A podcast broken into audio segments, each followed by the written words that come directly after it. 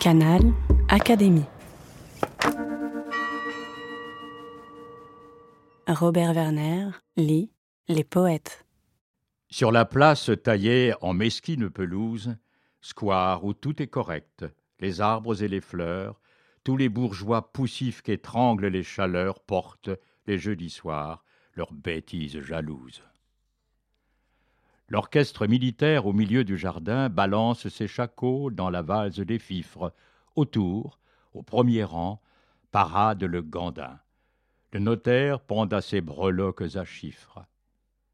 Les rentiers à lorgnon soulignent tous les couacs, les gros bureaux bouffis traînant leurs grosses dames, auprès desquels vont officieux cornacs, celles dont les volants ont des airs de réclame. Sur les bancs verts, des clubs d'épiciers retraités, qui tisonnent le sable avec leurs cannes à pommes, fort sérieusement discutent les traités, puis prisent en argent et reprennent.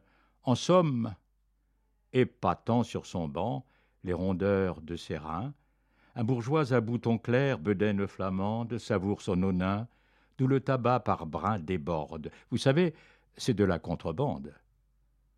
Le long des gazons verts ricanent les voyous et rendus amoureux par le chant des trombones très naïfs et fumant des roses, les piou-piou caressent les bébés pour enjôler les bonnes. Moi, je suis débraillé comme un étudiant, sous les marronniers verts, les alertes fillettes, elles le savent bien, et tournent en riant vers moi, leurs yeux tout pleins de choses indiscrètes. Je ne dis pas un mot, je regarde toujours la chair de leurs cou blancs, brodés de mèches folles, je suis, sous le corsage et les frêles atours, le dos divin, après la courbe des épaules. J'ai bientôt déniché la bottine, le bas. Je reconstruis les corps, brûlés de belle fièvre. Elle me trouve drôle et se parle tout bas, et je sens les baisers qui me viennent aux lèvres. Arthur Rimbaud, la musique.